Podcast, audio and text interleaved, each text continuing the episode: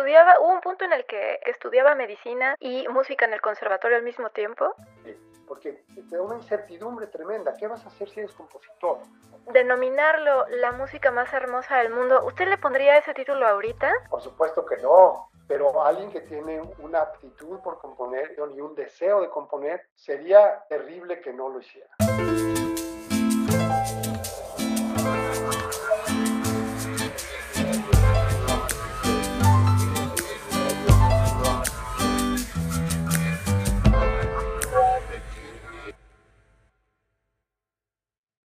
A todos, bienvenidas y bienvenidos a un nuevo episodio de Serendipia Armónica, este podcast que, como ya saben, ya no nada más está disponible en cualquier plataforma de audio, sino que también está disponible en el nuevo canal de YouTube ahí vamos, poco a poco. Eh, en este podcast para mí me es muy importante mostrar que no se necesita ser un músico profesional o estar como tan adentrado en la música para sumergirse en ella y para apreciarla y valorarla y y conocer a las personas que la crean. Es por eso que en estas entrevistas se cubren un montón de temas, no solamente de música, sino de la vida, que al final pues creo yo que la música está presente prácticamente en todos los aspectos de la vida de una persona. Y no importa, creo yo, eh, a lo que nos dediquemos, lo que nos interese, de alguna forma creo que cualquier persona puede encontrar puntos en los que se identifique con estas historias que se presentan en estas entrevistas,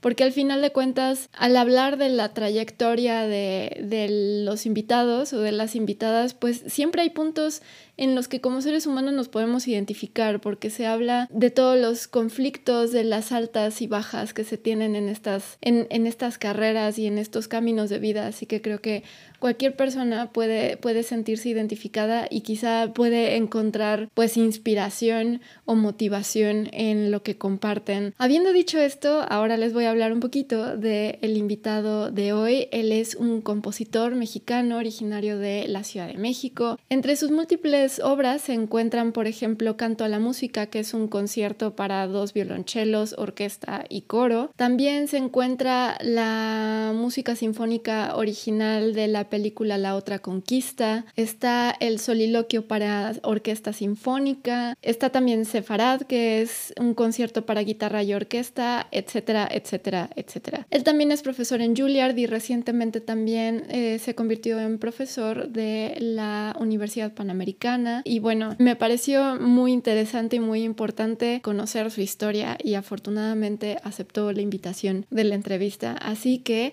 espero la disfruten. Gracias por escuchar y por ver y los dejo con Samuel Siman. Ok, ahí estamos ya. Muy bien. Maestro Samuel, bienvenido. Muchas gracias por aceptar la invitación. Gracias, Florencia, a ti por invitarme. Estoy muy contento de estar aquí contigo. yo, yo, estoy contentísima. Eh, me gusta iniciar desde el principio. Eh, me gustaría que me platicara sus, inicios. Usted nació en Ciudad de México, de donde yo soy también, y me gustaría que platicara cómo eh, empezó su vida realmente en, creciendo en Ciudad de México. Sí, mira, yo nací en la Ciudad de México en, los 50, en 1956. Nací en el seno de una familia de origen judío. Y inicialmente crecí en la colonia Narvarte, luego en la colonia del Valle. Me imagino que tú conoces esas zonas, aunque sí, claro. eres más bien de satélite, de ciudad satélite, en Naucalpan de Juárez. Sí, exactamente, Atizapán, Atizapán, ahí de Zaragoza. Bueno, nosotros siempre hemos vivido en el sur de la Ciudad de México. Y mm, eh, soy, eh, tengo, tengo tres hermanos, yo soy el segundo de tres hermanos. Y, y qué te puedo decir, yo estaba, iba a la escuela normalmente, como todo mundo, y em, mi iniciación en la música, que imagino por ahí va el interés tuyo, cómo me inicié en la música. Sí, claro, claro. Ocurrió una cosa de una manera un poco inesperada. Mi, papá en esa época era, era un comerciante, de una tienda en el primer cuadro de la Ciudad de México, en la calle de Allende, por cierto, muy, muy ahora la legislatura de la ciudad, a un ladito de hecho de ahí. Y una vez, por razones que nunca me han quedado claras, eh, alguien le ofreció un acordeón, le vendieron un acordeón. Ah. pasó alguien a su tienda y le ofreció un acordeón y mi papá lo compró, no sé bien por qué. Sí, sí. Se lo he preguntado y me dice que por ninguna razón especial se lo ofrecieron, estaba barato, le pareció bien, lo compró, lo llevó a la casa. Y yo tengo un hermano mayor que yo, dos años mayor. Cuando llevé el acordeón a la casa, nos, nos eh, despertó mucha curiosidad, nos pusimos a verlo, esto qué es, ¿no? Pero no sabemos qué hacer con él. Sabíamos que era un instrumento musical, sacaba sonidos, etcétera, pero obviamente no sabíamos tocarlo, ni mucho menos. Y después de la novedad lo dejamos en un closet y nos olvidamos del asunto. Pero un poco tiempo, poco tiempo después de eso nos tocó que nos invitaran a una, a una fiesta de un cumpleaños de, algún primo, de alguien. Y el entretenimiento de la fiesta, eh, la variedad de la fiesta era, habían invitado a un muchacho que tocaba el acordeón. Entonces, ya que lo vimos, dijimos, bueno, nosotros tenemos uno como esos en la casa, a lo mejor podemos aprender a tocar, nos gustó mucho, era muy bonito. Sí, sí. Entonces, literalmente mi mamá, esa es una historia que he contado muchas veces, a raíz de la fiesta que notó que yo estaba como muy eh, interesado en la música, en el acordeón, eh, mi mamá literalmente cogió el directorio telefónico que existía en esa época, supongo que... ¿La sección amarilla? La sección amarilla, exactamente. Sí, sí. Buscando academias de música. Ok. Sí, y encontró una academia de música donde daban clases de acordeón llamó por teléfono y preguntó si nos podía inscribir a mi hermano y a mí. Y exactamente eso fue lo que hicimos. Nos empezó a llevar todos los miércoles en la tarde, si mal no recuerdo, a mi hermano y a mí nos subimos al coche, llevábamos el acordeón empezamos a tomar clases. Así fue como empecé yo con la música. esos son mis inicios. Por ahí yo leí, y ahí me dice usted si, si es cierta la historia o no, que eh, también su familia eh, dieron con una serie de discos que se llamaba, se llama la, eh, la música más hermosa del mundo. Y que ahí fue cuando descubrió, porque era como todo este, el, este compendio, ¿no? De, de, las grandes piezas de música clásica, ¿no? Y que eso también a usted lo motivó. Seguro, sí, es decir, la, la, historia del acordeón fue como descubrí yo mi vocación musical, mía, mi atracción por la música y empecé a, a tomar clases y aprender a tocar y iba yo aprendiendo bastante rápido y ya que aprendí a tocar el acordeón, luego hicimos mi hermano y yo con dos primos, hicimos un grupo de, de, rock, donde yo era el organista, tocaba, yo tocaba el órgano eléctrico, etc. Entonces ya tenía yo una afinidad por la música. Y en algún momento mis papás compraron en una promoción o algo así, compraron un álbum, una como colección de discos de música clásica, se llamaba exactamente como tú dijiste, la música más hermosa del mundo. Me acuerdo que incluía cosas como em, música de, de Hachaturian y piezas de esas famosas clásicas, las más, más típicas que te puedes imaginar. Y mi hermano y yo empezamos a oír los discos y yo quedé enamorado. De eso me encantó la, la música. Entonces, entre eso, entre oír los discos y tomar las clases, y luego empecé a tomar clases de piano también, porque mi maestro de acordeón daba clases de piano convencimos a mis papás de que compraran un, pequeño piano vertical, un Yamaha, en el apartamento, y, y, de ahí ya me seguí estudiando, estudiando algo de música. Y, y su primer maestro de, de, piano fue Héctor Jaramillo. ¿Estoy en lo correcto? Fíjate que no, él no fue mi primer maestro de piano. Ah, ok, ok. No cuando yo empecé a tomar clases de acordeón cuando tenía nueve años de edad. Ajá. Que no es muy tarde, pero tampoco es muy temprano. Tú sabes que hoy en día muchos pequeñitos empiezan a tomar clases de música a los 3, 4 años de edad. Yo tengo un hijo, por ejemplo, que empezó a tomar clases de cello a los, a los 3 y medio. Sí. En fin, así que empezar a los 9 no es lo más temprano de la historia, pero tampoco es tan tarde. Y, y, yo empecé a tomar clases y mi maestro de esa época, mi primer, primerísimo maestro de piano se llamaba Martín García, el maestro Martín García. Y en la misma academia, la academia donde estudiábamos acordeón, mi hermano y yo, se llamaba la Academia TIL. T-H-I-E-L, Academia TIL. Está en, en Polanco, no lejos del Palacio de Hierro. Está, ¿sabes dónde? Exactamente en la glorieta donde hoy está la, la réplica de la Fuente de los Cibeles, que es... Ah, ya, ya. Muy famosa, sí. sí. Sí, allí, de hecho, hace no mucho visité el lugar de nuevo, así por nostalgia, ¿no? De ver dónde estaba Te estoy hablando, yo tengo 65 años de edad, así que esto es hace 50 y tantos años, ¿no? Sí, sí. Sí. Entonces, em, ¿qué, ¿qué, te digo? Ahí había un maestro otro maestro de acordeón que daba clases más avanzadas de acordeón, el maestro Martín García, me empezó a dar clases de piano. Entonces empezó la cosa por ahí, luego ya dejamos de ir a la Academia TIL em, y, mi maestro de acordeón de esa época nos sugirió que encontráramos otros maestros de piano y él era amigo de Héctor Jaramillo. Mi maestro de acordeón, el segundo, es un maestro que, con el que tengo contacto todavía, se llama Guillermo López. Ok. Sí, que además de acordeonista también ha sido director de bandas y músico en general, ¿no?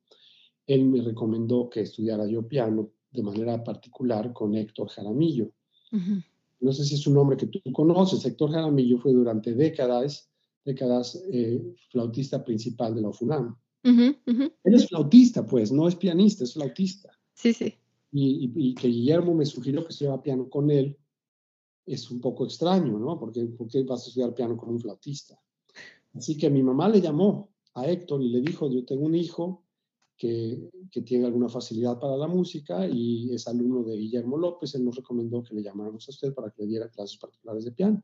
Y Héctor naturalmente dijo, pero yo no soy pianista, yo soy flautista, ¿yo cómo le voy a dar clases de piano? Guillermo insistió que usted era el maestro ideal. Que obviamente toca el piano, Héctor, ¿no creas? Sí, sí, sí. No, sí, claro, claro. Sí, toca el piano. Entonces, Héctor no quería, decía, pues que no, eso no tiene sentido. Yo no soy maestro de piano, yo no soy pianista. Bueno, le insistimos tanto que vino, vino un día a la casa y lo conocimos y lo convencimos. Entonces, efectivamente, empecé a tomar clases de piano con Héctor Jaramillo. ¿Y cuál fue la razón de, de, de la insistencia de a fuerza piano con el flautista Héctor Jaramillo? Yo creo que Guillermo se dio cuenta que, que yo estaba interesado en, en, la composición y en otras cosas, okay. en la improvisación, y le pareció que Héctor era el tipo de músico que mejor me podía orientar. Que no iba a ser un, maestro tradicional de piano, de estudiar nada más sonatas de Beethoven y preludios de Bach y hacerse pianista, sino que era alguien que me podía orientar más o menos por donde Guillermo percibió que era mi interés. Y tenía razón, ¿eh? por cierto, tenía razón, porque efectivamente a raíz de estudiar piano con Héctor fue que surgió la inquietud de empezar a componer. Fue yo acabé siendo compositor en gran medida gracias a Héctor, porque Héctor fue el primero que me estimuló a empezar a escribir.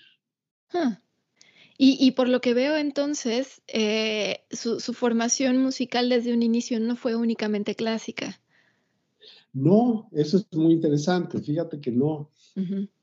Sí me, me, atraía la música clásica, pero te digo, yo tenía este grupo de rock y era un, era un adolescente como tantos otros que escuchaba el radio, escuchaba las, bueno, estoy hablando de, los años 60. Sí, sí, sí. Y entonces escuchábamos los Beatles, escuchábamos, esto no creo que tú lo conozcas, había un grupo que crearon como competencia de los Beatles en Estados Unidos que se llamaba Los Monkeys. Sí, ¿cómo no?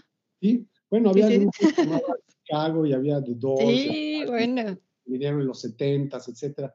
Sí, sí, sí. Estaba consciente de eso y tenía mi grupo y sí me, entera, me, atraía un poco la música popular también, así como la música clásica. Yo en el acordeón llegué a tocar eh, obras clásicas de, de, Bach y todo eso, en el acordeón, que es inusual. ¿no? y, y, sí, todo eso, todo eso me atraía. Y además yo me convertí en una especie de músico muy intuitivo, porque no había estudiado música de manera muy formal, ¿no? no había estudiado en un conservatorio, no había estudiado teoría ni cosas de esas. Entonces, por lo mismo del grupo eh, de rock que tenía, yo, yo sacaba las piezas de oído, yo no compraba música impresa para estudiarlas ni nada de eso. Me volví un músico muy intuitivo, yo improvisaba y componía canciones y todo eso, aún antes de que Héctor me, me recomendara que empezara a escribir más formalmente. Yo ya tenía la idea de componer. Escribía, te digo, escribía canciones y cosas de esas. Entonces, cuando, cuando Héctor me propuso, mira, ¿por qué no compones algo? Me dijo, para flauta y piano como él era flautista, él podía traer su flauta a la casa y entonces él me ayudó y me empezó a, estimular a hacer eso y fue la primera vez que escribí formalmente en el papel con notación eh, formal, digamos. sí, sí. Entonces, de, una semana al siguiente vino Héctor a, supuestamente a dar mi clase de piano y le dije, bueno, ya escribí algo para flauta y piano. Y dice, bueno, vamos a tocar. Y, y así empecé. Entonces tocamos lo que había escrito y me pareció mágico. Si tú puedes poner unas cosas en el papel y luego las, las tocas, ¿no? Y, las, ya está. Exacto. Eso me parece, la, la, idea de la notación musical es una cosa maravillosa. Sí, sí, sí. Es, es, es, es, como la literatura, pues, o sea, es, poner, digamos, en, en, palabras lo que se está pensando, ¿no? Y justo le iba a preguntar que qué sintió cuando escuchó por primera vez eh, su música tocada por su maestro y usted acompañándolo y todo, ya comenta, ¿no? Sí, me pareció mágico, me pareció una cosa increíble. Dije, esto, esto sí que me gusta mucho. Me pareció que te daba un poder de expresión, de expresión incomparable componer algo que tú ideaste y que no se, no se queda en el aire, sino que lo... Digo, yo sabía que existía la notación musical, había estudiado ya piano con él, sí, efectivamente tocaba preludios y fugas de Bach y, y de Mozart, etcétera, poco a poco, pero eso es una cosa, escribir es otra, ponerlo tú en el papel, inventar la música, encontrar la notación, ponerla en el papel y luego ver que alguien la puede leer, la puede tocar. Me, me encantó. claro. Y, interesante que desde un inicio tuvo usted esa, pues esa soltura de, expresar sus ideas a través de la música, de, componer sus canciones desde antes, ¿no? Desde más, desde adolescente y todo. E, e, esa soltura luego no es, no es fácil. Si uno no la trae, sacarla es difícil, ¿no? Totalmente de acuerdo. Ha habido muchos compositores en la historia que dicen que ellos no pueden dar clases de composición porque o eres compositor o no eres compositor, así que es algo que tienes que traer tú mismo. Yo creo que es una postura un poco extrema. Sí. sí puedes realmente enseñar composición, pero alguien que quiera aprender a componer tiene que tener ideas, tiene que tener cosas que le salen a esa persona claro. Eh, espontáneamente. Y yo siempre he visto una conexión muy estrecha entre la habilidad para improvisar y la habilidad para componer. Improvisar es una especie de composición en el momento. Componer es, empiezas tú con algunas ideas y las vas refinando y las vas anotando y las vas configurando ya sobre el papel, pero es un continuo, ¿me entiendes? Están conectados, la idea de poder improvisar. Eh, porque si tú tienes ideas musicales, se te ocurren, para ser compositor tienes que aprender a organizarlas, escribirlas y, configurar una pieza. Pero antes de eso, si por lo menos puedes ir a un instrumento y empezar a tocar algo, si te sale algo, tienes ahí ya la semillita para ser compositor. Mm, claro, claro. Y a ver, de ahí no sé, no sé eh, cómo, en qué, en qué parte de su línea del tiempo pasó esto, pero estudió medicina en la UNAM, en la Universidad Nacional Autónoma de México. ¿Cómo, cómo fue eso, ese cambio? Sí, mira, yo estaba, estuve tomando clases de música, después de estudiar piano con Héctor Jaramillo, llegó un momento en que esas clases se terminaron ya no me acuerdo bien por qué, yo creo que él me dijo, ¿sabes qué? Ya te toca irte con otro maestro, este, yo no te puedo enseñar mucho más de piano. Y acabé estudiando el piano de manera particular con, no, con, ni más ni menos que Juan José Calatayud, que no sé si conoces ese nombre. Sí, sí, sí. Calatayud era un gran pianista mexicano de jazz. Sí, sí. Pero él tenía formación clásica. Yo estudié con Calatayud piano clásico, no jazz. A pesar de que yo tenía una inclinación por el jazz y yo ya improvisaba y todo, Juan José Calatayud nunca me enseñó jazz. Él solamente me daba, me, ponía preludios y sonatas, etc. Sí. Entonces él se, volvió maestro de piano, pero em, ya para entonces llegué yo a la preparatoria, etcétera, y en la preparatoria, como que hasta ese momento yo nunca había pensado que mi carrera formal iba a ser la música como en el ambiente en el que yo estaba, parecía que lo más factible era que yo hiciera una carrera, entre comillas, normal. Sí. La música, y lo estoy diciendo un poco de broma, ¿no? La música es perfectamente una carrera normal, pero en muchos círculos no la ven como normal, ¿no? La toman con la misma seriedad que si eres dentista o ingeniero así es. o algo así, ¿no? Tú sabes exactamente a qué me refiero. Sí, perfectamente, sí. Sí, entonces eh, yo como que pensaba, bueno, la música me encanta, la música puede ser mi hobby favorito, la puedo cultivar todo lo que quiera, pero desde el punto de vista profesional, para tener una profesión y ganarme la vida y todo eso, no pensé que fuera a ser la música. Entonces tenía yo que decidir qué es lo que voy a estudiar. Me interesaban muchas cosas, me interesaban las matemáticas y la física y la biología, las ciencias de la, de la salud, etc. Entonces, de hecho, en la preparatoria yo seguí la, ¿cómo se llama? El, el, tronco, digamos, de la ciencia. ¿El área?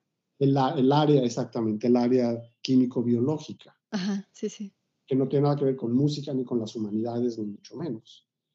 Y después pensé en estudiar medicina. Fue una decisión mía. Mucha gente cree erróneamente que mis padres me forzaron, pero eso nunca fue cierto. Fue una decisión que yo tomé. Estoy hablando de cuando tenía, ya sabes cuándo se toma esa decisión. Sí, 17, 18 años. 17 años, exacto. Entonces yo dije, bueno, ¿qué voy a estudiar? Pensé, voy a estudiar medicina. Entonces, en esa época había un, eh, una separación de calendario entre terminar la prepa y empezar tus estudios universitarios. Y esos meses son los meses que más seriamente me dediqué a estudiar música y a estudiar piano, por cierto. Con la idea de que, bueno, ya que entre a la universidad voy a tener menos tiempo y quiero cultivar mis, mi piano lo más posible. Fueron como seis, siete meses que lo estudié muy seriamente, pero decidí estudiar medicina. Entonces hice mi solicitud, ingresé y empecé a estudiar medicina. Ah, esa es la historia. Y luego, ya que estaba en la facultad, pasaron muchas cosas. La más importante no fue tanto la medicina, sino el hecho de que ahí conocí a la que luego se volvió mi esposa. Sí, sí, sí, a Nancy Carrasco. Exactamente, a Nancy. Estás bien enterada. investigo, investigo. Y entonces yo ahí conocí a Nancy, empezamos a tomar todos los cursos juntos, tomamos salud pública, embriología, histología, bioquímica, fisiología, anatomía, etc. Y a medida que transcurría la carrera, más me daba yo cuenta que esa no era mi vocación, eso no, no era para mí. Sin embargo, no tuve el valor de dejarla, de abandonarla, decir, me salgo y ya, sino que seguí, en parte por la carrera, por, por, el hecho de, bueno, si me salgo, ¿qué voy a hacer? ¿no? Si ya estoy en la carrera, ya hice un, un, año, un segundo año, un tercer año, empecé a, a, hacer las rondas de las clínicas y de los hospitales, de las materias clínicas, cardiología, infectología, etc. Y estaba con Nancy haciendo eso todo el tiempo. De todas maneras, empecé a ir informalmente al conservatorio mm, al mismo tiempo, a tomar clases de dirección de orquesta con Francisco Sabín. Luego me inscribí en el conservatorio, estudié piano formalmente en el conservatorio, principalmente con María Teresa Castellón. Me gradué de pianista concertante, cursé la carrera de siete años y todo.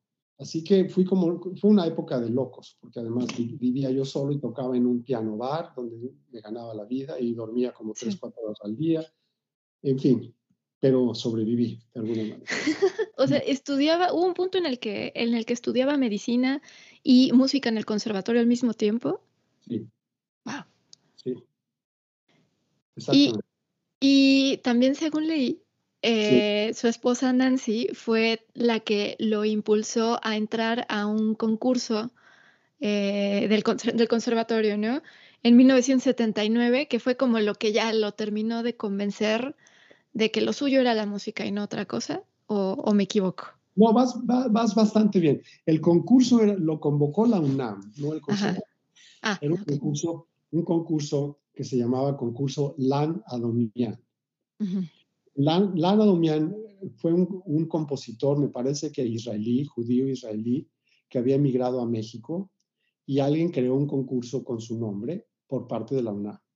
Y efectivamente fue Nancy la que se enteró que ese concurso existía y ella me dijo, ¿por qué no entras al concurso? Yo había escrito ya algunas obras, digamos, mis pininos, como decimos en México. ¿Por qué no eh, formalizas una de tus obras y, y la mandas al concurso? Entonces, eso fue un estímulo muy importante para que yo me pusiera a escribir de manera un poco más seria y más formal. Escribí un octeto, según recuerdo. Sí, sí, sí. sí lo mandé al concurso. Fue mi primera obra un poco más ambiciosa. Una, era una obra de cámara para ocho instrumentos eh, que tenía principio, invitada y final y todo tenía una cierta forma mucho más allá de las piezas para flauta y piano que le había escrito a Héctor. Y entonces la obra quedó razonablemente bien para lo que yo podía hacer en esa época y la mandé. Y por supuesto no mandé el concurso, no gané el concurso ni mucho menos, pero, pero ahí quedó claro que sí me interesaba la composición me interesaba la música y no estaba claro si iba yo a estudiar qué, qué en la música, dirección, piano o qué. Y me quedó claro que iba a ser la composición. Y yéndome un poquito para atrás, ¿por qué o qué fue lo que lo hizo irse, mientras estudiaba medicina, entrarle a la dirección orquestal y no a lo que ya había estudiado un poco antes? La verdad no me acuerdo, no me acuerdo bien, porque yo, yo llegué a la conclusión de que tenía una cierta facilidad para tocar el piano con la improvisación y todo eso, pero no tenía suficiente talento para ser un pianista, digamos, un buen pianista. No tenía el talento para ser un pianista que tocara, que tocara como solista, que tocara recitales. Me ponía un poco nervioso cuando tocaba en público. Mi, mi, memorización no era óptima, mi técnica tampoco era buena. Inclusive mi maestra, mi principal maestra de piano, María Teresa Castrillón, que sigue viva, por cierto, que es una maravilla, a quien quiero muchísimo, ella frecuentemente me decía, ¿sabes qué, Samuel? Tú tocas como, como compositor, no como pianista. ¿Y sabes qué significa eso? Quiere decir que yo me, me desplazo en el piano, puedo tocar progresiones armónicas, puedo leer a primera vista razonablemente bien. Aún entonces me ponías una partitura que no había yo visto y después de un ratito ya podía medio leerla pero tocarla impecablemente con técnica clara, las escalas clarísimas, todo eso, esa técnica realmente sólida de pianista, nunca la he tenido. Toco el piano razonablemente bien, etcétera, pero para dar recitales, para dar conciertos, toda la cosa de memorizar, de tener una técnica buena, nunca la tuve, ni tuve el hábito de practicar seis horas al día, como quiere ser pianista. Yo participé en cursos de piano en esa época en el conservatorio, cuando estudiaba con María Teresa, eh, unos pianistas maravillosos. Por ejemplo, un pianista que se llamaba George Demus y Madura Skoda vinieron a dar masterclasses al conservatorio y en otros lugares. Y yo me, inscribí a esas masterclasses, toqué para ellos, toqué piezas de Debussy, etc. Y, y, estaba muy claro, es decir, comparado con los demás que tocaban, yo, yo, digamos, me defendía, si tocaba la pieza, no era que me atoraba o que me desmoronaba por completo, pero no tenía la técnica. Yo me di cuenta que no podía ser pianista, que eso no era lo mío. Sí. Que por ahí no, no iba por el piano. Entonces, si no es el piano, ¿qué puede ser? Y me, me atraía mucho la orquesta, me atraía mucho la dirección, y por eso empecé a estudiar dirección de orquesta. La composición fue a lo que llegué al final, porque yo creo que era lo que más miedo me daba, porque te da una incertidumbre tremenda. ¿Qué vas a hacer si eres compositor? ¿Cómo, te ganas la vida? ¿Qué, qué haces? Si vamos a suponer que tú un día pones tu letrero y dices, yo soy compositor, y entonces, ¿qué haces? Es decir, ¿quién te va a pedir que escribas? Te lo estoy diciendo ahora, 50 años después, ¿no? Ahora sí te voy a decir lo que ha pasado estos 50 años. claro que sí. El compositor era como lanzarse a, la, a, la, a, la, incógnita más grande. ¿no? Por eso le busqué la dirección. Y yo podía leer partituras y podía, si podía dirigir, y lo hice varias veces, pero tampoco tenía un talento extraordinario para ser director. Muchos directores memorizan las partituras, etcétera, y yo puedo hacerlo hasta cierto punto, pero no tengo un talento especial para eso. Y lo interesante es que nunca tiró la toalla, pues, o sea, cuando se dio cuenta de que el piano, de que no podía ser un gran pianista, no, no dejó la música, sino buscó otro lado, hasta que dio con lo que era lo suyo. Es muy importante. Absolutamente. La música es, es uno de los amores de mi vida. La música es mi pasión. La música para mí es de las actividades más significativas que hay para el género humano. La música es una maravilla. Lo que puedes hacer con música, decir con música, percibir con música, es difícil que lo puedas hacer de cualquier otra manera. Y conste que aprecio muchísimo todas las bellas artes, me gusta mucho la literatura, la pintura, la arquitectura, la danza, por supuesto, el teatro. Pero la música ocupa un lugar para mí muy, muy especial. Hay muy pocas cosas tan conmovedoras como la música.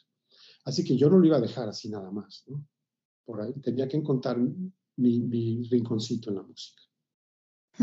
Eso muy importante. ¿Cree usted que también le ayudó el hecho de que, de que usted estaba en un estado mental en que la música no iba a ser su profesión y por lo tanto tenía, se sentía como con un poco más de libertad de buscarle y de, investigarle por ahí hasta dar con lo suyo para no soltarla?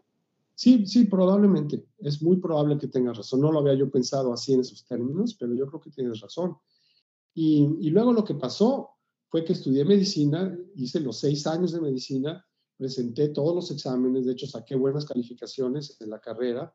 Estudiábamos Nancy y yo juntos para todo, fuimos a todas las rotaciones juntos, hicimos todo juntos.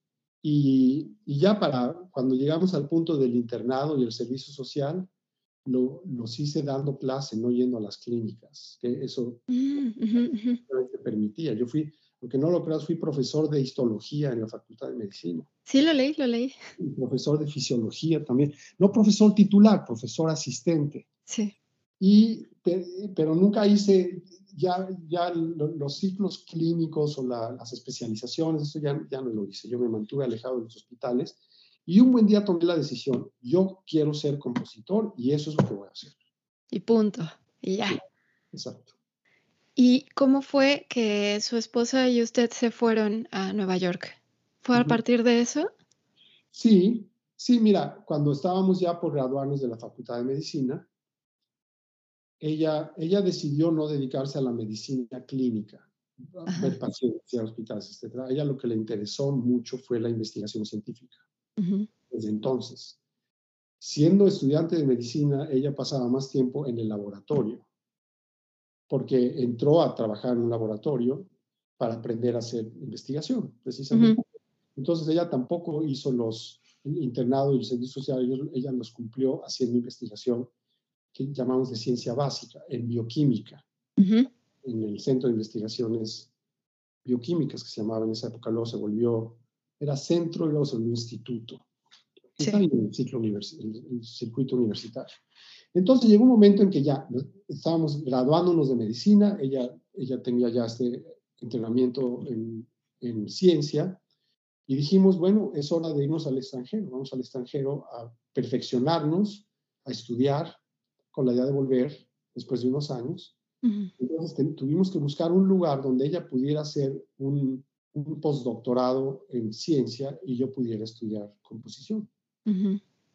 Y en esa época ¿qué te voy a decir? Se nos ocurrieron unas ideas bastante locas.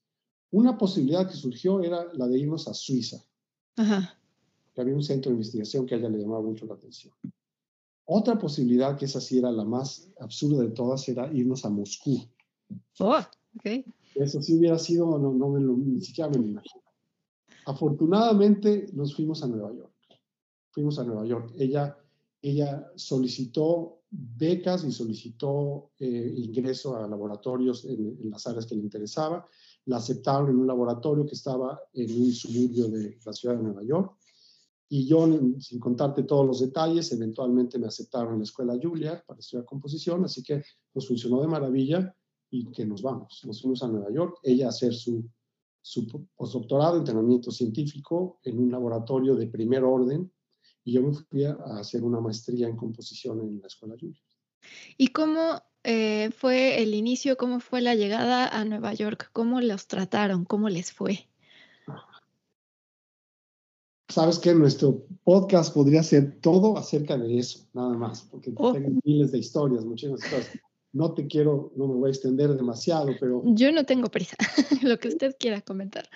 Pero mira, mira, eh, hay muchísimos elementos, hay muchos factores. El, hecho de irte al extranjero por sí mismo es, una, es como un choque enorme, ¿no? Cultural, personal, familiar, emocional, psicológico. Y además es el, cambio de cultura, el cambio de país, el cambio de geografía y, lo que te espera. Es decir, hay mucha incertidumbre. ¿Esto cómo me va a ir aquí? ¿Dónde voy a vivir? Eh, cómo le vamos a hacer, cómo van a estar las clases, el idioma, etcétera, etcétera. ¿Cómo nos fue? La verdad nos fue muy bien, nos fue muy bien. Al principio fue difícil, porque yo no hablaba mucho inglés, que digamos, ni Nancy tampoco. Sabíamos algo, lo podíamos leer, no estábamos en cero, pero no estábamos habituados a hablarlo de manera cotidiana, ni mucho menos a entenderlo, ni a escribirlo bien. Podíamos un poquito, ¿me entiendes? No estábamos en cero, Así que las anécdotas chistosas del principio fueron así, es decir, todo, llegamos, llegamos, eh, no llegamos como los compatriotas que, que, entran de ilegales, por ejemplo, y que tienen que sobrevivir de un día al siguiente, que cómo le hacen, los están persiguiendo, no tienen ingreso, no tienen papeles, no pueden abrir una cuenta de banco, no pueden, en fin, no, nada de eso. Nosotros fuimos de manera legal con una visa de estudiantes, con apoyo económico, teníamos, teníamos unos ahorros, teníamos, yo tenía una beca de la UNAM, ella llegó con una beca eh, americana, inclusive. Es decir, económicamente no era que teníamos dinero en abundancia, ni mucho menos, pero suficiente para vivir tranquilos. Y de todas maneras, desde el punto de vista puramente práctico y logístico, estuvo bien complicado. Llegamos, por ejemplo, con un cheque para poder sacar dinero, pero no, no teníamos dirección, no teníamos Social Security Number, no teníamos banco, no había manera ni siquiera de cambiar el cheque a efectivo en, esas épocas, ¿no? Yo una vez fuimos a un banco y les dijimos, tenemos este cheque, es un cheque de caja de un banco de México y lo queremos cambiar por dinero. No se puede. Decían, ¿cuál es tu número de seguridad social? Pues no tengo. Lo tengo que sacar. Obviamente lo sacamos eventualmente. ¿Cuál es su domicilio? No tenemos domicilio todavía, estamos quedándonos con unos amigos. ¿Y, cuál es su cuenta de banco? No tenemos cuenta de banco todavía. Si llegar de repente así a aterrizar con el alumno no, no es nada fácil. Y luego empezar a buscar departamento, por ejemplo. Em, no teníamos vehículo para buscar el departamento. Esto era en el estado de New Jersey, afuera de Nueva York. Entonces, unos amigos que yo conocía de un curso de música de cámara nos prestaron su coche, a veces ellos nos llevaban y, hablábamos por teléfono y muchas cosas no entendíamos. A veces trataba de hablar por teléfono y pedía, pedía indicaciones de cómo llegar a tal lugar, no entendía nada, no reconocía los nombres de las calles. En fin, sí hubo un poco de choque cultural, la lengua no la teníamos. Pero todo eso es, es, es, más a nivel de anécdota. No nos pasó nada grave, no sufrimos ninguna privación. Fueron problemitas que se tuvieron que ir resolviendo uno por uno. Sí. Tú me preguntaste cómo nos fue, así nos fue. Fue una experiencia, no fue fácil, pero, pero en fin, dentro de todo, todo tenía solución. Teníamos el apoyo institucional de mi escuela, el apoyo institucional del, del instituto donde Nancy fue a hacer su postdoctorado. Es decir, no estábamos abandonados, es decir, claro, gente ahí que nos iba a ayudar. Y todos nos ayudaron. Y finalmente todo se resolvió y nos establecimos allá y ya nunca volvimos, nos quedamos allá. Sí, era lo que le iba a preguntar, porque inicialmente su plan era volver. Sí. Y ya la vida les dijo que se tenían que quedar. Más o menos, sí. Nuestro plan era, vamos a estudiar allá, vamos a aprender muchas cosas y luego volvemos a México para, para eh, digamos, devolver a la sociedad mexicana lo que ellos nos dieron. Nos fuimos nosotros con apoyo de instituciones mexicanas. A mí la UNAM me dio una beca. Pero finalmente no, no volvimos porque nos surgieron muchas oportunidades allá. Yo cursé la carrera de composición y luego la maestría y el doctorado. Y siendo estudiante de doctorado me dieron un puesto de, eh, de medio tiempo como profesor de teoría en Julia. Eso no se puede rechazar. Claro, sí, claro. Y, y, Nancy hizo su postdoctorado. Nancy, por cierto, vale la pena decirlo así, es una brillante investigadora. Sin duda, sí. Miembro de la Academia Nacional de las Ciencias de los Estados Unidos, miembro de la Academia Nacional de Medicina. Eh, es una autoridad en su área a, nivel mundial, da conferencias en todo el mundo, es una persona brillantísima, de quien obviamente estoy sumamente orgulloso. Y todo empezó desde entonces.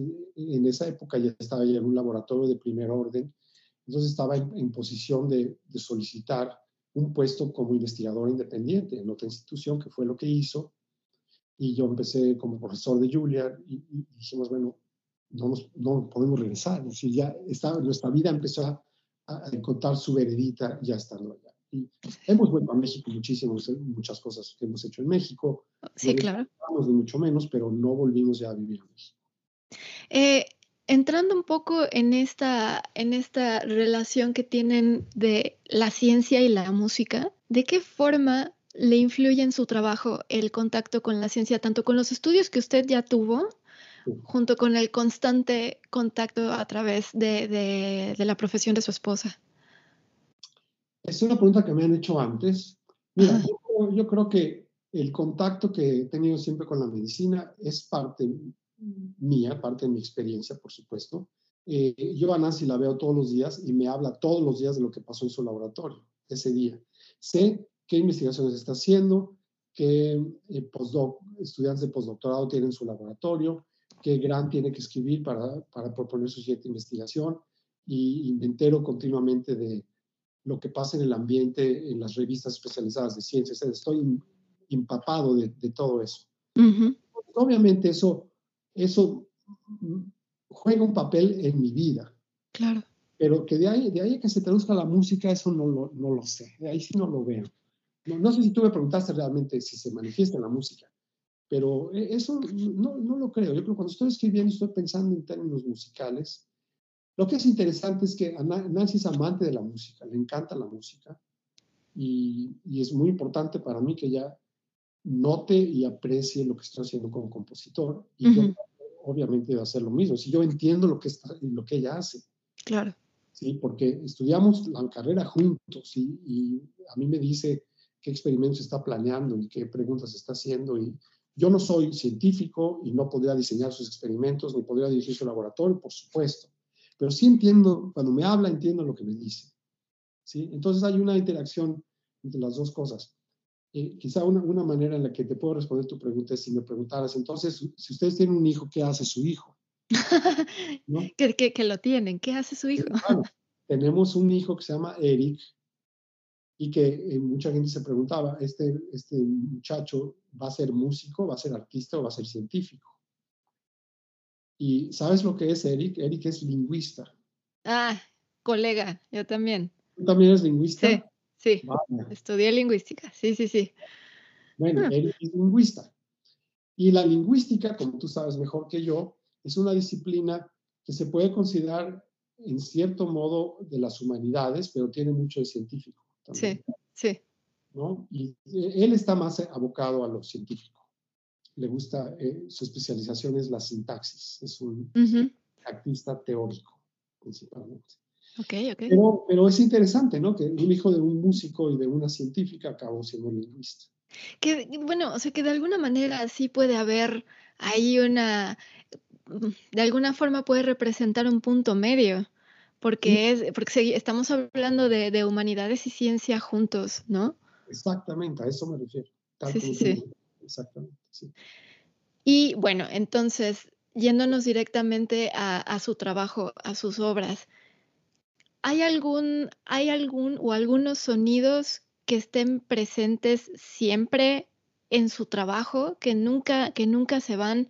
sonidos no necesariamente de música, sino ruidos del ambiente, ruidos con los que creció. Fíjate que ruidos no creo. Ajá. Sonidos más musicales probablemente sí. Hay cierto tipo de acordes, cierto tipo de ritmos que siempre me han atraído, que se han vuelto casi una obsesión y que aparecen en casi todas mis obras. Eso sí ruidos, digamos, del sonido de la vida cotidiana, del ambiente que me rodea, solamente en la medida en que son musicales realmente. Los otros sonidos como tales no creo, no creo. Eh, habiendo sido, eh, habiendo tocado en un grupo de, grupo de rock, por cierto, un momento en que ya, ya no toleraba yo el volumen alto, porque tocábamos un volumen bastante alto. Desde hace muchos años no, no tolero los ruidos muy fuertes, no solo la música de rock, que, hoy en día la tocan muy fuerte, por cierto, sino otro tipo de ruidos no, no, me, no me atraen tanto. Entonces, yo diría que eso no, si, digamos, si yo capturara los sonidos de Nueva York, los sonidos, el ambiente en cierto modo sí, pero no tanto los sonidos, me parece. Esa es la respuesta a tu pregunta. ¿Y cuáles son entonces esos acordes y esos sonidos que le obsesionan? Mira, hay una escala muy popular que muchos compositores contemporáneos utilizan que se llama la escala octatónica. Ajá. No sé si la conoces. Es una escala de ocho notas, con eh, una escala simétrica que tiene siempre la misma estructura. Se, se configura haciendo una, un tono completo y luego un semitono. Es decir, tono, semitono, tono, semitono, tono, semitono. Y si haces eso, dentro de la octava acabas teniendo ocho notas. Y esa escala da origen a un tipo de acorde que me fascina, que es el acorde de séptima disminuida. Sí, sí, sí. Esas dos cosas aparecen en muchas de mis obras. No son las únicas, por supuesto, pero para responder tu pregunta, ese es el tipo de sonido que me gusta y del punto de vista rítmico, soy muy obsesivo con los ritmos sincopados, que tienen un poquito de relación con, con, los ritmos muy vivos, tradicionales de América Latina y de México, y los ritmos sincopados del jazz. Ajá, sí. Siempre han sido una influencia para mí. Entonces, casi esas cosas aparecen mucho en música. ¿Y la influencia de, de la música latinoamericana siempre la ha tenido o ha sido algo que fue descubriendo poco a poco? Mira, yo creo que dado que nací y crecí en México, y siempre tuve conciencia de la, de la música latinoamericana, digamos, folclórica, si quieres tú, folclorista, o de la, de la, ya que se la nueva canción latinoamericana, lo que tocaban lo que se llamaba en esa época las peñas, etc. Yo, yo no era experto en eso, ni era muy asiduo, mucho menos, pero, pero tenía conciencia de que esa música estaba ahí, me gustaba mucho. Y la música tradicional mexicana, que si es de la, la, música jarocho, la música del Bajío, la música de Jalisco, etcétera. Nunca he sido experto, nunca he sido musicólogo, ni me he puesto a investigar seriamente, ni mucho menos.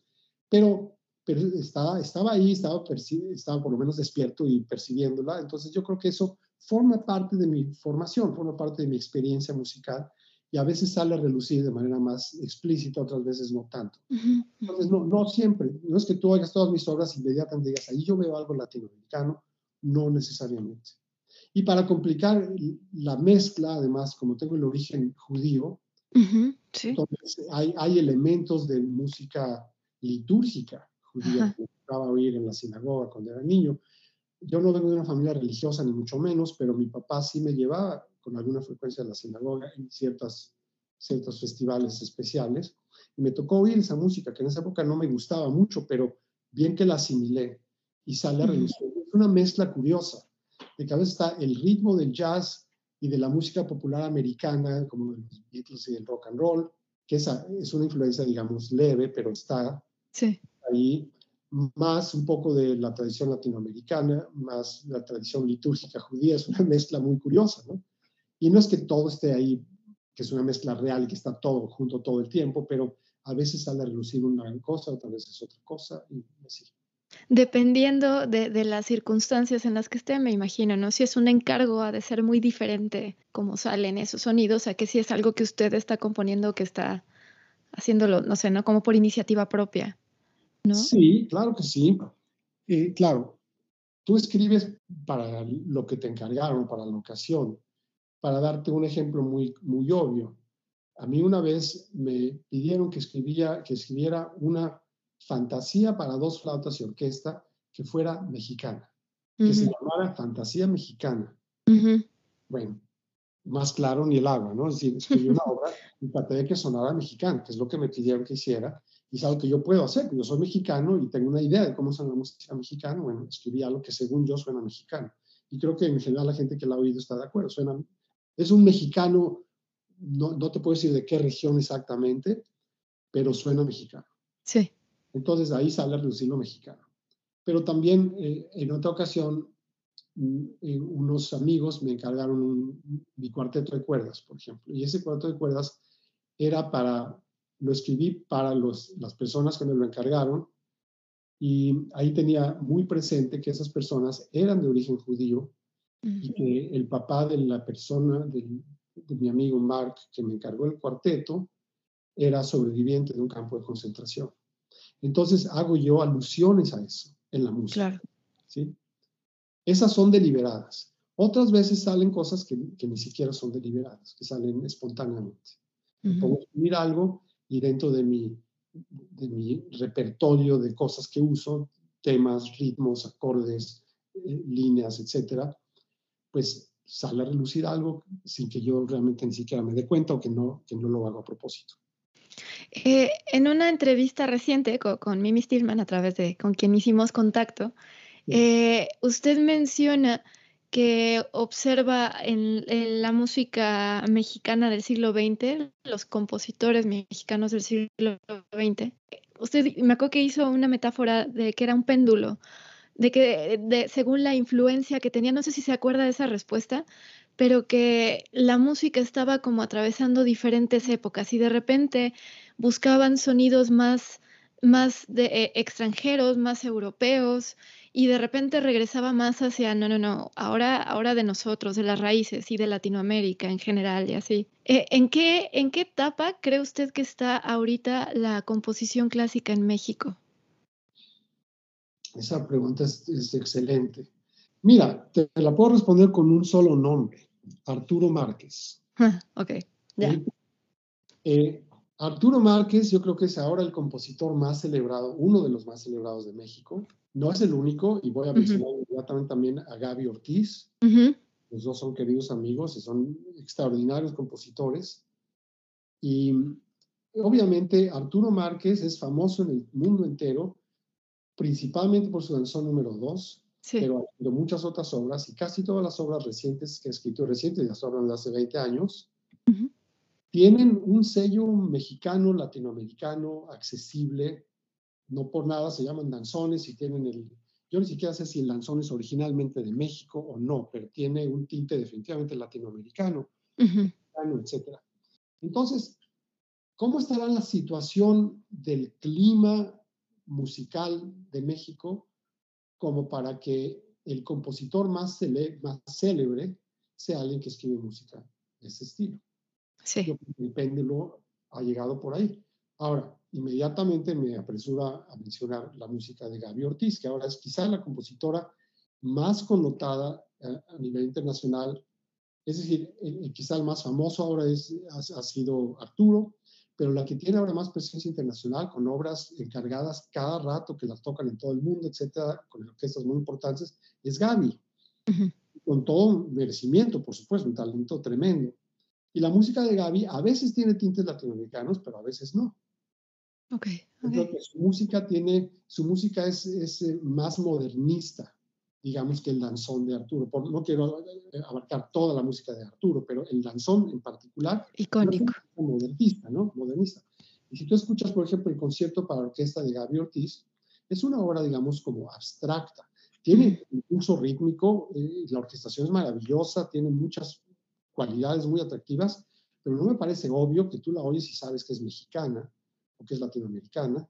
La he escuchado solo una vez, tampoco creas que la, la, domino, pero eh, es decir, están en lugares diferentes del péndulo. Si hablas de esos dos en particular, pero te puedo decir más. Ahora, hay un compositor más joven que conozco muy bien, que se llama Juan Pablo Contreras. No sé si lo conoces. No, la verdad no. Juan Pablo Contreras, un compositor muy talentoso de Guadalajara, que ahora está en California. Su música es, eh, está la mayor parte del tiempo inspirada en la música tradicional de México. Una obra reciente que escribió él se llama María Chitlán. Es su versión de la música de mariachi escrita para orquesta sinfónica. Es muy estilizada, muy sofisticada, increíblemente bien hecha, muy atractiva y definitivamente es evocativa de los sonidos de los mariachis. Entonces, ese péndulo está como que más en la dirección de, de Arturo. No estoy diciendo que Juan Pablo y Arturo escriben la misma, el mismo tipo de música, pero es música accesible, tonal, eh, con, con, ritmos, etc. Y, y, Gaby tiene eso también, pero tiene también un poco más las dimensiones, llamémosle, abstractas del modernismo. Sí, sí, sí, entiendo. Entonces, el péndulo ahora está en todas partes. ¿sí? Antes iba así, iba así, y ahora hay un, hay un péndulo que eh, se está abriendo la puerta a muchas tendencias y, casi todas tienen aceptación, pero yo creo que en este momento hay un poco más de receptividad, se dice así en México, más sí, sí, sí, sí. receptividad a la música, digamos, más, un poco más accesible, más tradicional, eh, más vinculada a las raíces, como lo de Juan Pablo y lo de Arturo. Que, que marcan tal vez un poco más de identidad que, que ahorita se necesita, como por los, el momento social en el que estamos, o los momentos sociales. ¿Sabes qué, Florencia? Eso depende de a quién le preguntes. Ah, claro. Porque, porque si tú te pones a ver lo que opina la prensa especializada o los conocedores, por ejemplo, los conductores de programas de radio, como Javier Platas, por ejemplo, o, otros críticos, los que escriben crítica musical, eh, hay muchos de ellos que piensan que la música contemporánea tiene que ser relevante a nuestro tiempo y tiene que ser más internacional. Y si, y si la refieres demasiado a una especie de nacionalismo o a tus raíces, etcétera, hay quienes no, no les gusta eso, sienten que eso es algo que ya debemos de superar, ¿no? que México se inserte en el universo de la música internacional, que eso ya ha pasado, es lo que le dije a Mimi de los, de los péndulos. ¿no? La música mexicana se caracterizaba en las épocas de revueltas y Blas Galindo y Carlos Chávez eh, Jiménez Mabarac, Moncayo. En esas épocas la música mexicana era 100% nacionalista. Hasta la de Chávez, cuando se volvía muy abstracta, tenía contacto con el nacionalismo, me parece. Y luego, yo creo que hubo la sensación de que había que apartarse de eso, de que México era muy, muy local, muy provincial, no sé. Entonces vino una época del modernismo que coincidió con con la época de, la música dodecafónica, etcétera, en que todo el mundo escribía igual en México y en Europa y en todas partes. Y no podías decir de dónde era nadie, ¿no? Si un compositor alemán escribió una obra muy abstracta, muy extraña que la gente no entendía, y un compositor mexicano sea lo mismo y no, no poder dar cuenta quién era quién. Sí, sí, sí. interesante. yo creo que eso mayormente ya pasó. Pero bueno, dentro de todo este esquema, valga, valga también la pena mencionar a Mario Lavista, que en paz descanse, que perdimos a Mario Lavista hace muy poquito. Hace muy poco, sí.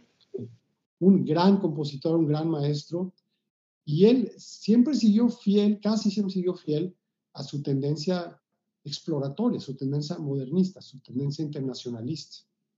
No quiero decir que siempre, pero él era un compositor de esos, de, vanguardia, de, música un poco más experimental, que de todas maneras logró cultivar un, público y un, seguimiento muy serio de parte del público y de, colegas músicos, etc.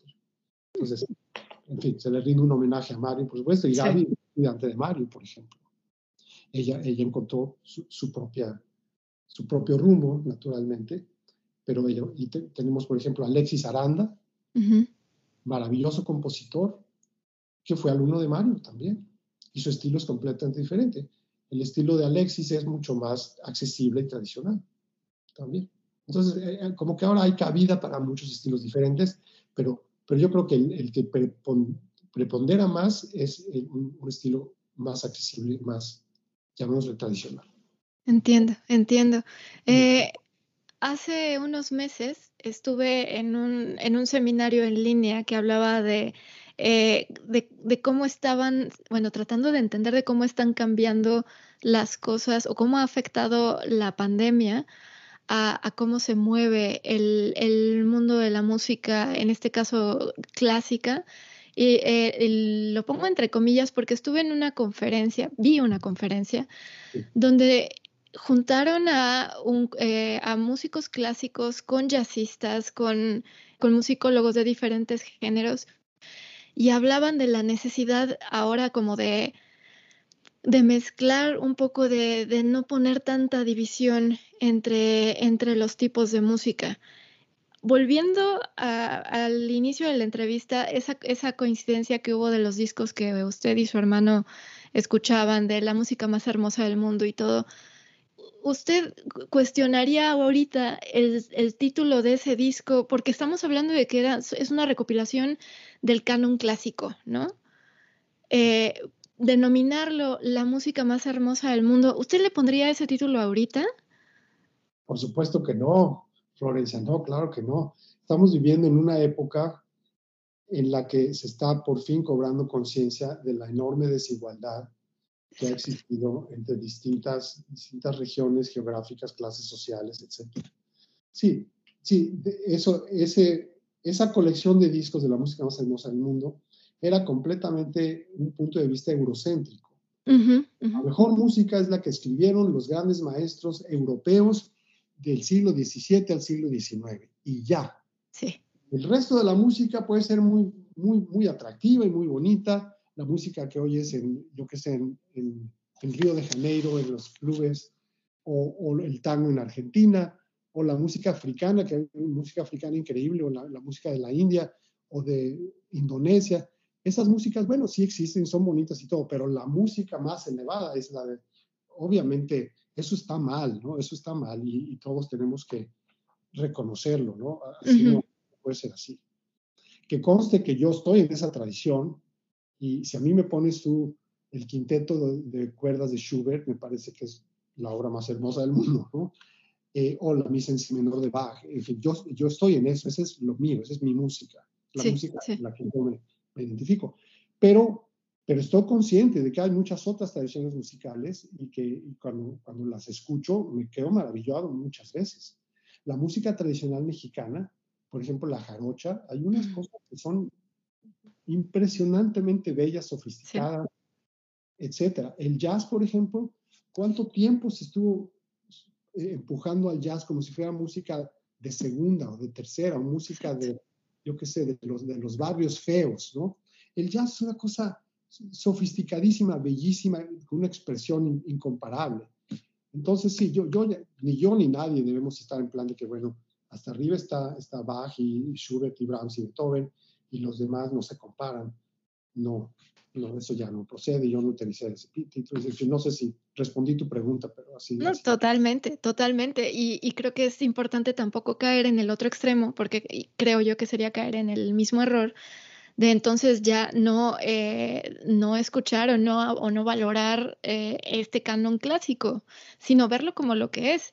Digo, igual nos puede emocionar el, no sé, el, el último cuarteto de Schubert a, lo que dice, eh, a, los, a los ritmos africanos, que son complejísimos, ¿no? O sea, darle, darle espacio a todo, tampoco así como, este, sí, tampoco como alejarnos de, de ese medio porque sigue siendo bello y el, y el chiste es que nos, nos emociona, ¿no? Igual. Estoy totalmente de acuerdo. Y, digo, cada quien gravita hacia la música que le atrae. Sí. Yo tiendo a escuchar música clásica europea, tradicional, que ya no solamente es europea, ¿no? Obviamente, yo mismo no soy europeo y escucho la música de ese, de ese rubro, digamos, que se produce en México, en América Latina, en otros lugares, ya no es solamente europeo, pero esa es la tradición a la que me refiero. Pero, como te digo, yo toco jazz y estoy consciente de la música popular y hay muchas otras cosas que me gustan, una cosa que les digo siempre a mis alumnos es que hay, que mantener un criterio abierto y una mente abierta y no hacer prejuicios. Hay quienes dicen, la música decafónica es, es disonante y es fea. Bueno, vamos a ver. Escucha esta obra y dime qué te parece. No la prejuzgues. Igual a lo mejor corrobora tus sospechas, pero a lo mejor no. Hay que juzgar cada obra por sus propios méritos, pienso yo. Y por si déjame abrir un, un, paréntesis rápido. Otra compositora mexicana que tengo en mente, que quiero mencionar, es María Granillo. ¿Cómo no? Tengo el gusto de conocerla, sí. Es una persona maravillosa. Yo nunca la he conocido en, persona, pero tengo conciencia de, de, las cosas que dice, pone muchas cosas en Facebook, he oído algunas de sus obras, es una compositora maravillosa, muy prolífica, que escribe muchísimo, y dentro del péndulo que estábamos hablando, María, yo creo que está también en el área de la música bastante accesible y rítmica y con, vínculos con sus raíces, ¿no, ¿No crees?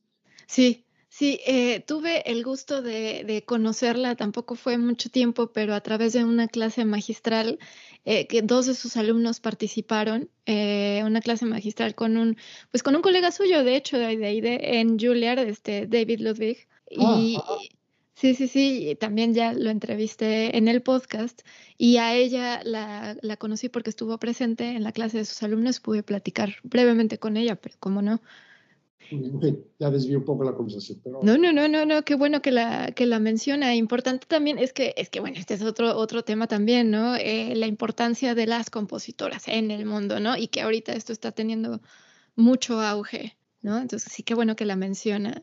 Eh, me gustaría cerrar esta entrevista preguntándole qué consejo le daría a usted a alumnos de composición o personas, músicas, músicos que están, que tienen esa inquietud, de componer y que a lo mejor no saben cómo por dónde, cómo empezar. ¿Qué les diría? Si alguien, una persona joven o aunque no sea joven, tiene la inquietud de componer, yo me atrevo a decir, les, les, estimularía a que lo hagan, definitivamente a que lo hagan. Eh, yo no puedo trazar toda la vida de alguien, pero alguien que tiene una, una aptitud por componer y un amor por la música y amor por la composición y un deseo de componer, sería terrible que no lo hiciera. ¿Sí? Entonces, si me estuvieran preguntando a mí, yo les diría, por favor, adelante. Y ahora, ¿por dónde? ¿Por dónde empiezo? ¿Qué hago? Bueno, eso variaría según dónde esté la persona en un momento dado, ¿no? Pero yo consideraría lo siguiente. Me imagino que alguien que ya desarrolló el deseo de componer es alguien que ya tuvo algún contacto con la música y que tiene ideas musicales. Si esa persona no sabe leer música y no toca ningún instrumento, tiene que empezar por ahí, empezar a tomar clases, por supuesto, tanto de instrumento como de teoría, como de composición como tal. Hay quienes piensan que tienes que aprender teoría antes de siquiera atreverte a tomar clases de composición. Yo estoy en desacuerdo con eso. Puedes empezar a tomar clases de composición y tratar de componer aunque no hayas dominado la teoría. Obviamente la teoría ayuda enormemente y es imprescindible, pero no hay que esperarse, no hay que posponerlo, porque hay quienes dicen, estudia teoría, aprende a escribir como Bach primero, luego como Beethoven, luego como, y ya después empieza a hacer los, no, puedes empezar desde el principio. Si tienes ideas, pon las ideas y sácalas adelante. Entonces, yo a estas personas les aconsejaría que evalúen eh, a qué grado ya han desarrollado sus aptitudes musicales y que las cultiven, que tomen clases o que entren a una institución. En México ahora ya hay muchos lugares donde se dan, donde tienen muy buenos programas de composición, con maestros excelentes de composición.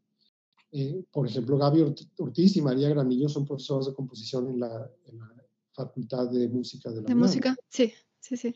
Tenemos el Conservatorio Nacional de Música, la Escuela Superior de Música. Tenemos ahora otra opción maravillosa, es la Universidad Panamericana, la UP que me parece, por, cierto, debo mencionar que yo, yo soy ahora, estoy en la planta de profesores de la UP, si no es que le está anunciando, ¿no? Pero ¡Ah! remotamente estoy dando unas clases de teoría. ¡Qué bien! Que, por cierto, las estoy dando porque las daba Mario La Vista, ya no está Mario, y estoy, tomando los cursos yo. Pero bueno, ahora que he tenido contacto con mis colegas de la UP, un contacto remoto, porque yo estoy aquí, ellos están allá, hay un profesor de, de composición ahí que se llama Francisco Cortés, que fue alumno de Gaby Ortiz, que es un compositor talentosísimo y un excelente maestro de composición. Así que esa es otra opción. También está en, Enrico Chapela, que es profesor de composición. Eh, no me acuerdo cómo se llama la institución. ¿Tú sí, yo tampoco. No, no, no. Pero sí conoce el nombre de Enrico. Sí, sí, sí, sí. Pero se me fue ahorita el nombre de la institución en la que está. Exacto. Bueno, así que mira todas las opciones que ya dije. Puedes estudiar composición en la UP, en el conservatorio, en la UNAM, en donde da clases Enrico, o en la Superior de Música, eh, eh, y, hay lugares en el interior de la República. En Mérida, por ejemplo, tienes el Conservatorio de Música de Mérida, que el director es ni más ni menos que Javier Álvarez. Javier es un compositor de talla internacional maravilloso, talentosísimo, que una producción impresionante y cuate mío, por cierto, que nos conocemos de los años del conservatorio hace muchos años, con una orientación estética totalmente diferente a la mía, y pero bueno, su institución es una institución excelente también. Y tenemos la Escuela de Música de Monterrey. Sí, claro. Eh, yo creo que esa es una buena opción también. Es decir, alguien quiere estudiar composición en México, tiene opciones y lo, y lo puede hacer y yo les recomendaría que lo hicieran y que lo cultiven y que vean si por ahí va la vocación que ellos tienen. ¿Y en Latinoamérica? ¿Sabe usted de opciones? Mira, la verdad no estoy bien enterado, no es algo que yo haya estudiado con, con detalle. He tenido contactos con Colombia, un proyecto importante en Colombia, y creo que hay buenas escuelas de composición, no solo en Bogotá, ciertamente en Bogotá hay, un, todo un, un, eh, un ecosistema musical de, de primera. Y estoy seguro que lo hay en Argentina, y probablemente en Chile, claro, en Brasil también. Y otros países que no, no quiero dejar fuera, ningún país, no quiero, eh, en fin, pero no, no es algo que yo conozca bien. Si, si tú quieres información sobre eso, no soy yo la persona indicada. no, está bien. yo, yo, tampoco, la verdad es que estoy tan consciente de, de, todas las escuelas que hay, pero me parece importante mencionarlo. Y ya nada más como, como este punto adicional. En, su entrevista con, con, Mimi Stillman mencionó que usted está trabajando en una obra sobre Cuitláhuac. Eh, yo creo que hay que dedicar todo otro, otro episodio de podcast a hablar de sus obras, porque no, me alcanza el tiempo. Pero me gustaría, me quedé intrigada, la verdad. Estaba, en ese momento está, usted estaba eh, desarrollando la obra apenas, y no sé si pueda platicar un poquito al respecto de ella. Claro, claro que sí. Adivinen que estaba trabajando hace ratito antes ah. Ah, perfecto. Coincidencia, sí, sí, sí. mira, este es un proyecto fabuloso al que me invitaron. Hay un, un colega mío, un músico y antropólogo, espero que lo dije bien, es antropólogo, historiador, escritor, se llama Samuel Maines Champion. Ok. Él era hasta poco articulista de proceso, es un violinista profesional que ha sido profesor de violín en el Conservatorio Nacional durante muchos años, graduado de la escuela Yale, de la Universidad de Yale, y que luego hizo una, una maestría en estudios prehispánicos.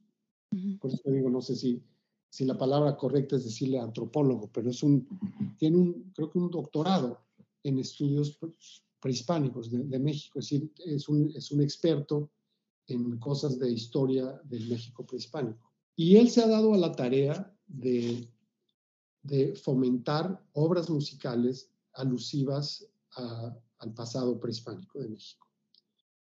Por ejemplo, hay una ópera que escribió, te va a sorprender esto, Vivaldi, Antonio Vivaldi, sobre México. Sí, sí, sí, sí, sí, sabía. Sí. Bueno, esa obra la revivió Samuel Maines. Él la reacondicionó y, montó una producción. Y, bueno, entonces, él es el autor intelectual de esta, de esta idea. Okay. El, emperador Cuitláhuac, Cuitlahuatzin, el penúltimo emperador de, de los mexicas, es el único líder mexica que tuvo un triunfo militar contra los españoles. Todos los demás enfrentamientos los ganaron los españoles, pero hubo un solo enfrentamiento militar comandado por Cuitláhuac, que fue un triunfo militar, y ese es el que se conoce como la Noche Triste. Cuando Cortés llegó al árbol y estuvo llorando fue porque murieron cientos de sus soldados y perdieron la batalla, y el, el que dirigió esa batalla fue ni más ni menos que Cuitláhuac. Ahora, Cuitláhuac nació en lo que ahora se llama la delegación Iztapalapa. ¿sí? ¿Se llama delegación? ahora es alcaldía. Alcaldía, eso, sí. eso. sí, antes se llamaba delegación, ahora es la alcaldía. Bueno, entonces, la alcaldesa de Iztapalapa, junto con Samuel Maines, se les ocurrió eh, hacer un, proyecto de encargar una nueva obra dramática, que es casi una ópera, pero lo estamos llamando cantata, eh, cantata épica Cuitlahuatzin, sobre okay. que es un hijo nativo de Iztapalapa. Eh, la, alcaldesa de Iztapalapa se llama Clara Brugada, la alcaldesa Clara Brugada. Y entonces a mí Samuel, mi tocayo, me invitó a, que, que yo escribiera la música. Samuel Maines escribió el libreto y la historia de la, de la cantata gira en torno a, al momento en que Cuitláhuac tomó los mandos de, los mexicas en el enfrentamiento con los españoles, el triunfo militar y eh, cómo a fin de cuentas acabó muriendo Cuitláhuac y perdiendo, y se perdió todo el mundo prehispánico a manos de los españoles en gran medida por la viruela. Uh murió de viruela, no murió en un combate ni lo mataron los españoles, murió por la viruela. Que es extraño hablar de eso ahora que estamos en plena pandemia. Otra Sí. Entonces, eh, Samuel escribió un libreto maravilloso, muy dramático y muy conmovedor, exaltando el significado de, de Cuitláhuac, porque además hay la sensación de que nunca se le ha prestado la atención que merece a Cuitláhuac. Todo el mundo sabe de Montezuma, todo el mundo sabe de Cuauhtémoc, ¿y qué pasó con Entonces, esa es la cantata, es para celebrar el triunfo, que por cierto, esta idea empezó como para estrenarla en 2020, porque en 2020 se cumplían exactamente 500 años del triunfo militar de Cuitláhuac. Y ahora parece que lo vamos a hacer este año, en junio ah, de 2022. En junio, qué bueno. ¿En, ¿En, dónde vamos a poder disfrutar y...? Se, eh, mira, creo que se va a presentar en la alcaldía de Iztapalapa en un especie de anfiteatro al aire libre con techo, pero también se va a presentar en el Teatro de la Ciudad probablemente y hasta en Bellas Artes y hasta en el Zócalo, en varios lugares. Muy bien, muy bien, ahí. Entonces, bueno, Samuel escribió el libreto y luego eh, el libreto está escrito originalmente en español y el libreto se tradujo al náhuatl. Lo tradujo al náhuatl Patrick Johansen, que es un experto en náhuatl, profesor de la Nacional y yo puse, le puse música al libreto en náhuatl, es decir, todo está cantado en náhuatl. Y ya terminé de escribir la cantata, está compuesta toda. Ahora estoy orquestándola. Ok, ok. Y como ves, es un proyecto que me entusiasma mucho y estoy trabajando bajo, bajo presión de tiempo. Sí, sí, sí. No sé qué más quieres que te cuente, podría contar mil cosas más, pero eso será para otro podcast, yo creo. Yo, yo creo, pero, pero le agradezco que nos haya informado sobre esto ya, para saber dónde vamos a poder disfrutar de esta obra y, y de todo el proceso. Es muy interesante. Sí, claro que sí. Maestro, muchísimas gracias por su tiempo, por todo lo que compartió. Creo que todo, todo lo que dijo es muy valioso y, y pues gracias, gracias por, por platicarlo en este espacio. Es un placer, muchísimas, muchísimas gracias a ti y gracias por prepararte todo con tanto detalle y eh, disfruté mucho la, conversación. ya me saludo cuando sale el podcast o donde se puede escuchar o cómo se lo puedo compartir a gente que, que pueda estar interesada. Claro, claro que sí, claro que sí. Ahorita estamos en, en etapa de grabación, este, pero ya, ya pronto empezarán a salir los, los primeros episodios de esta nueva temporada. Perfecto. Gracias. maestro. deme un momento nada más.